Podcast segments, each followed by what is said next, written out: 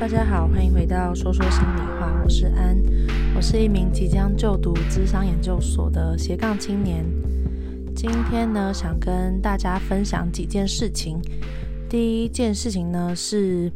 我们这一集呢，会是我第一季的最后一集。就是我刚好就是在做二十集的时候，想说好像可以在呃这个时间内把第一季做一个结束。那第二季的话，我就可以重新开始，也整理一下第一季里面呃，我觉得大家比较喜欢的一些主题啊，或者是我自己的主题分类跟一些片头之类的，重新整理之后再出发。所以我就会觉得，哎，刚好二十是一个。好像蛮蛮完整的一个数字，把第一季停在这边。那呃，在我思考这段期间之中，我可能也不会停太久，也许可能一个礼拜也就更新一次，或者是可能一两个礼拜吧。那我觉得我想要给大家一些更好的内容，那我还是会努力的尽快。开始我的第二季，就是不要让大家等太久。但我想要就是让品质啊，跟让内容都能够更优化一些。所以呢，也期待大家可以等等我。那在这个过程之中啊，如果大家对于什么样的主题有喜欢的话，其实也都可以跟我说。因为我自己有在做 Instagram，就是 Instagram 我还是会不定时的常去更新一些内容啊，或者是分享一些有趣的文字啊，或是跟大家互动。所以也很欢迎大家可以加我的 Instagram，跟我做。一些互动，或者是给我一些回应啊，让我知道说你们喜欢的主题方向。第二件事情呢，也算是我的近况更新，就是我的研究所其实快要开学了，大概在两个礼拜左右，是九月中的时候开学，然后现在是八月底。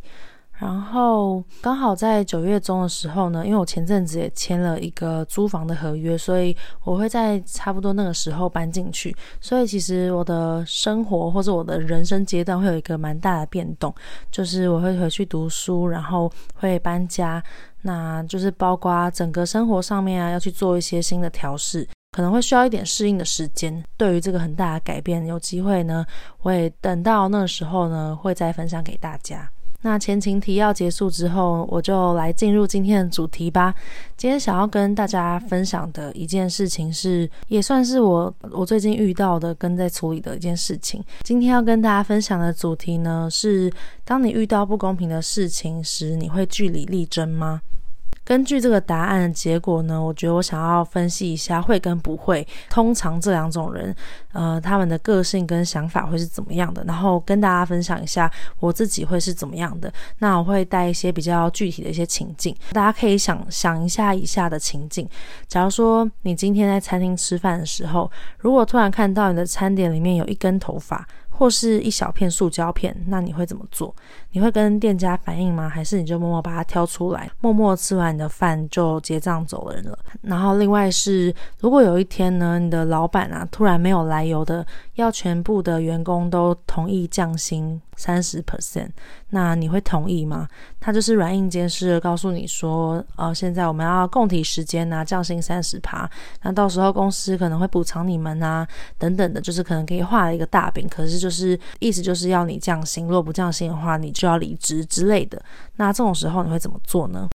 这两个情境呢，其实都是不论是我或者是我身边的朋友，真的真实发生过的一些情境。我想先讲一下餐厅的案例好了。通常在餐厅这个问题时候，都会有两种状况嘛，一个就是他真的会去跟店家反映，那另外通常都是就是默默觉说啊，算了，没关系啦，就就没关系，就不要去计较这个。那你们可以猜猜我是哪一种？其实我是前者，就是我一定会去，大部分的时候啊，我都会去跟店家反映一下。我会跟他们说，哎，不好意思，你们的餐点里面我刚刚看到有根头发。然后我没有特别期待他们一定要做出什么样的回应，但是对我来说，我会觉得这是我的权益受损，所以我还是会必须要跟他们反映一下，让他们知道我原本预期的话，我是期待一份完整的餐点，可是就是中间却呃没有办法让我吃到一份完整的餐点，或是我的餐点里面夹杂一些不卫生的东西。所以我我自己就会觉得这是遇到一些权益受损的部分，所以我的状况就会反应。那当然，我的心态上也不是说什么就一定要凹他一顿啊，或者是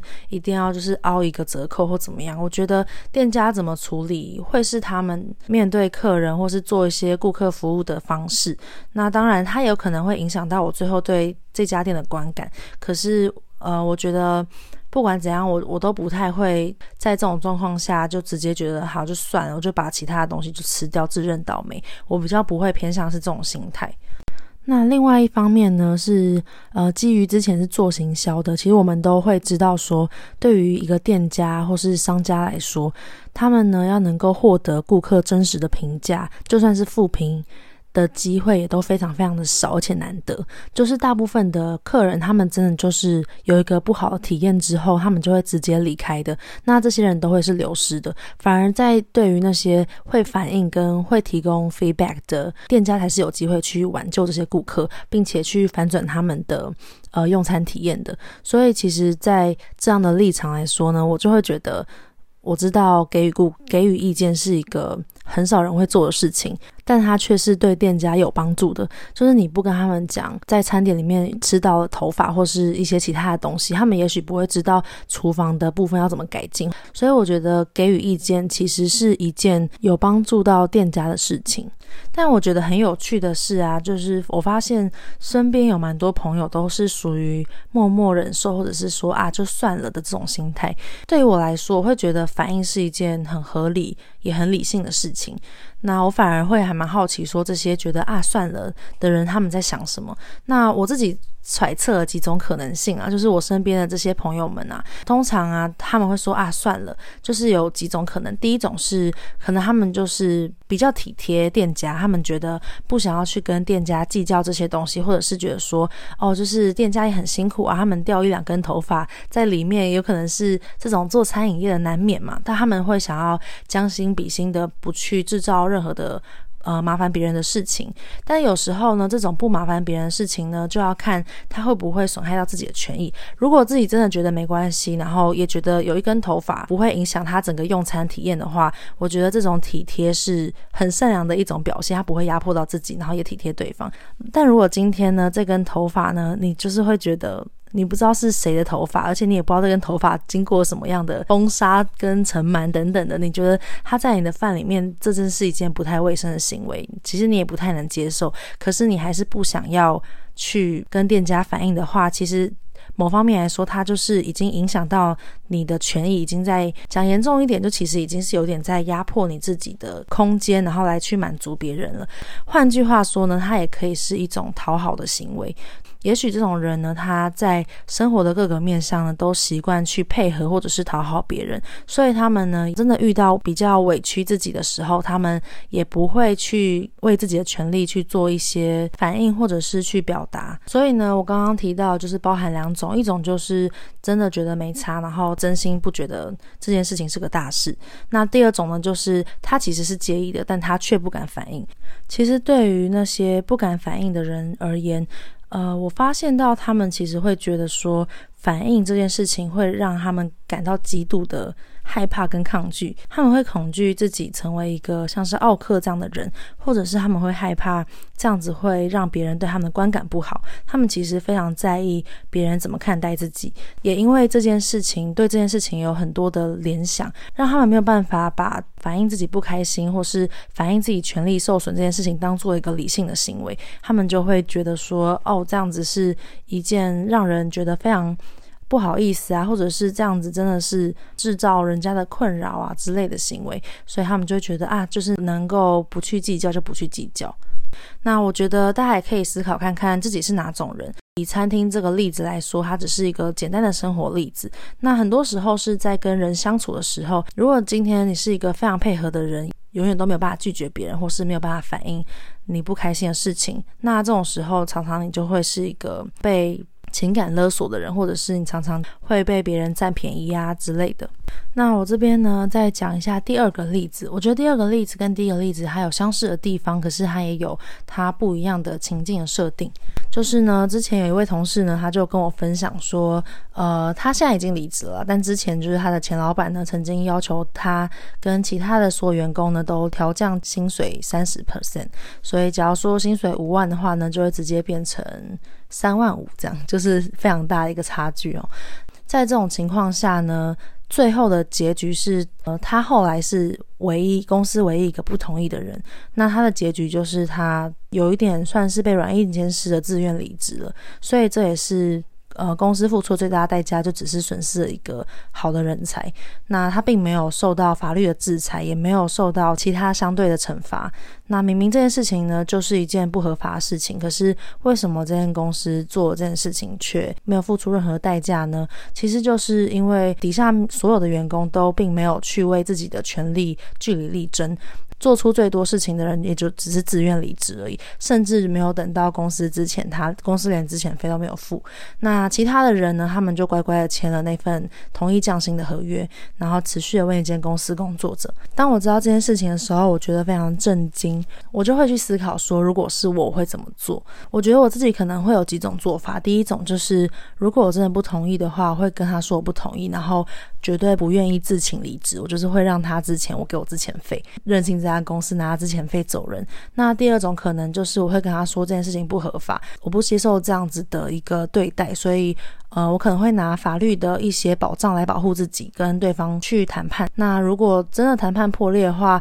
我觉得会看情况，看是不是能够申请一些相对应的调解，或者是一些法律的维护。做选择的考虑，主要是会在于说，我会不会觉得这间公司是值得待下去的，我还有没有要学的东西。那如果都没有的话，我就会做第一种做法。那如果我觉得，他还是值得我待下去的话，我就会去跟他用更多的权益去争取我继续待下去，并且维持原本的薪水。这个是我可能的做法。就是大家可能也会觉得说，我我不是当事人，所以我在空口说白话。那我等下也会分享一个我之前做过的事情，就是真的在工作上面我有做出类似为自己争取权益的事情。那等下会跟大家分享。所以其实我相信我是会这么做的。那其他的人呢？我的那位不接受合约的朋友呢？他看得很清楚公公司的状况跟前老板的为人。那他那时候呢，大概也已经完成了他在那家公司比较主要的任务了。所以他在那个之前，他就已经差不多在物色其他的公司了。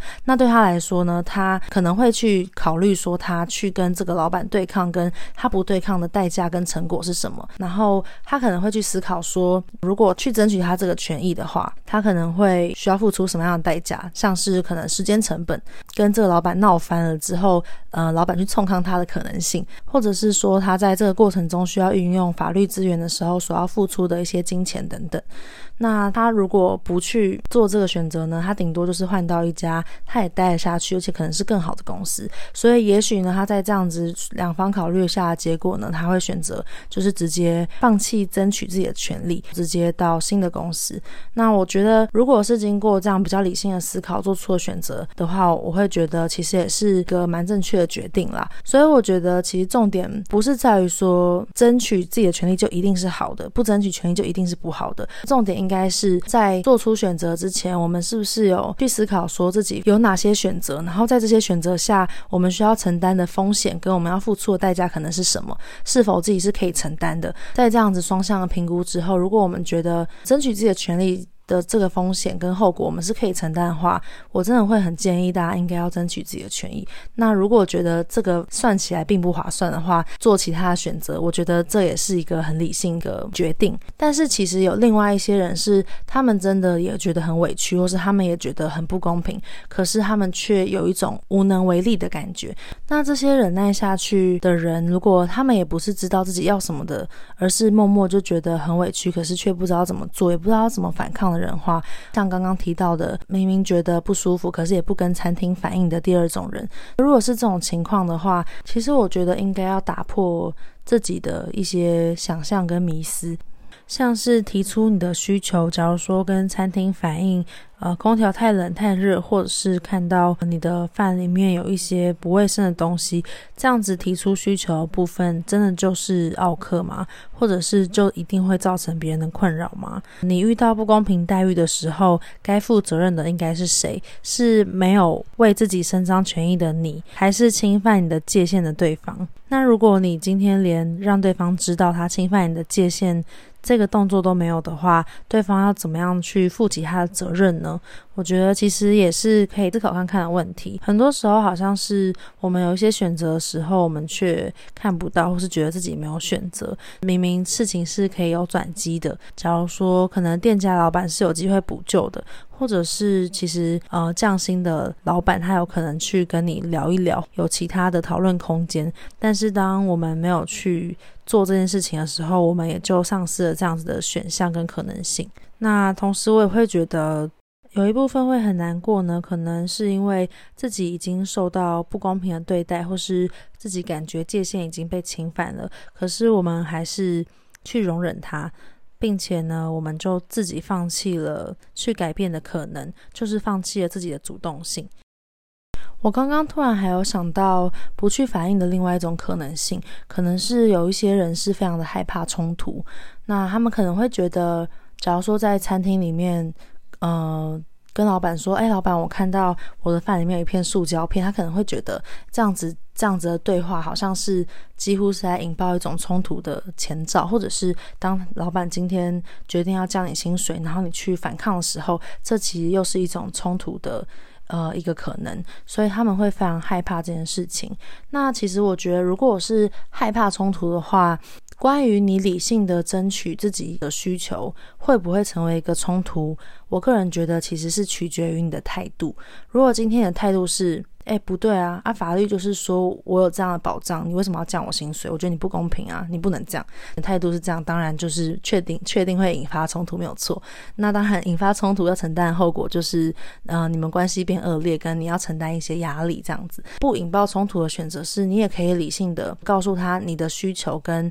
你的主张。也许你可以跟他说。当初其实进来的时候，我们的薪水就是谈这样。对我来说，如果我没有表现不理想的地地方，可是却要被降薪水，我会觉得对我有点不太公平。我会想要知道这样的理由是什么，是不是可以让我理解一下？那如果这个理由没有办法说服我的话，我可能没有办法答应被降薪水这件事情。之类的，如果是用比较理性的态度去讨论的话，也未必会引爆一个很大的冲突。那当然，为自己的权利据理力争，确实有可能这个过程不会是非常开心的。可是有时候我们的目的也不一定就是让对方开心。在委屈自己权利的时候，就会变成让自己不开心。所以选择让对方不开心跟让自己不开心，你会站在哪一边？如果今天是为了让对方开心而让自己不开心的话，你一直以来都是这样的话，这样值得吗？你真的有照顾到自己心里面的感受吗？我觉得可以思考看看。在刚刚那样子例子之中啊，我也看到了所谓惯老板的形成。其实很多时候也是因为在这样子他为所欲为的状态下，并没有人去反抗他，或是让他接受到应该得到的制裁，所以呢，他就能够这样子为所欲为下去。这也不是一个很好的现象，变成一个恶性循环吧。可能就是会是一方奴性很重，然后另外一方就是疯狂压榨，然后变本加厉。所以我觉得自己的主张。或是自己的立场太过退让的时候，就会变成当你退一步，对方就会前进千万步，然后这个压迫的过程就会越来越严重。所以，呃，如果是很习惯委屈自己的人啊，我真的会蛮建议思考看看自己的界限要画在哪边，是不是真的要画清楚自己的界限，跟对方说清楚自己不开心跟被侵犯到的地方，那不要一味的常常让对方步步逼近。那刚刚的例子啊，就是我想要举一下我之前曾经工作的一个经验，就是呃，之前某一份工作的老板他也有做出违反法律的事情，那他也是侵犯到我的权益，所以后来呢，我就是在。离职之后呢，申请了劳资调解过程之中呢，我也去咨询了很多相关的资源，可能包括免费政府的法律资源，或者是可能去问问看身边朋友的人脉，有律师的朋友可以询问看看他们的意见等等。呃，我也可以分享一下，其实我当时在做这个选择的时候，我也是有一个很大的纠结的过程，在于要做跟不做这件事情。我当时呢，就是真的很认真的去思考做跟不做这两件事情对于我的感感受，还有对于我需要付出的风险和最糟的结果是什么？那我会去思考说，这个最糟的结果我有没有办法承受？像是如果我去做出劳资调解的话，有可能呃，我的法律资源不够啊，然后我最后就是没有办法负担这个金钱，或者是我就败诉了。我可能会去想各种很糟的可能性，但是我觉得。最糟可能真的就是败诉，然后也许我还是可以到其他领域工作，只是付出的时间心力就化为水流这样。那成功的话呢，就是可以让一个违反法律的人付出一个相对应的代价。而且如果我不做这件事情的话，我会觉得我非常的对不起我自己。在那个时候，我其实已经受到不公平的对待了，可是却没有一个人，明明就是只有我可以为自己出头，可是我却没有办法为自己做到这件事情，我会觉得很。对不起自己，所以当时呢，就在种种的考虑之下呢，就做出呃去申请劳资调解啊，然后到最后就是双方去做出一个谈判的过程。最后的过程是有一个好的结果，就是对我来说是我是胜诉的这样子。然后我现在看来，我会觉得很庆幸当时的自己有做出这个选择，也会觉得自己是很勇敢的，就是在。那时候很理智的去分析利害得失之后，去做出这样的选择。因为其实那时候我也曾经觉得说，好啦，算了，就不要计较好了。毕竟，呃，在亚洲文化教育之下，常常都会受到那种吃亏就是占便宜啊，不要去计较啊，不要为自己出头啊之类的，就是常常会有一个很忍耐的文化在里面。可是其实我并不觉得一直忍耐是件好事，就会觉得。明明自己是不舒服的，那为什么我还不能够去反应或者是表达？我还要把这些东西往内吞，对啊，所以真的要看自己觉得忍耐下的结果是自己更想要的结果，或者是直接表达出来的结果是自己更想要的结果，对啊，就是我觉得要把会让自己不舒服跟会让自己很抑郁的这一个情绪考虑进去。那我刚刚一开始有分享到我最近遇到的事情，其实也是一件差不多的事情，就是跟法律有关的。是我在去年年中吗？差不多年中年底的时候吧，收到了一张交通罚单。那那张罚单就是。一万块钱，我那时候看到那个理由的时候，我就觉得很无法接受，因为他那时候是说，呃，我在骑车的时候没有礼让行人右转，那警察在拦我的时候呢，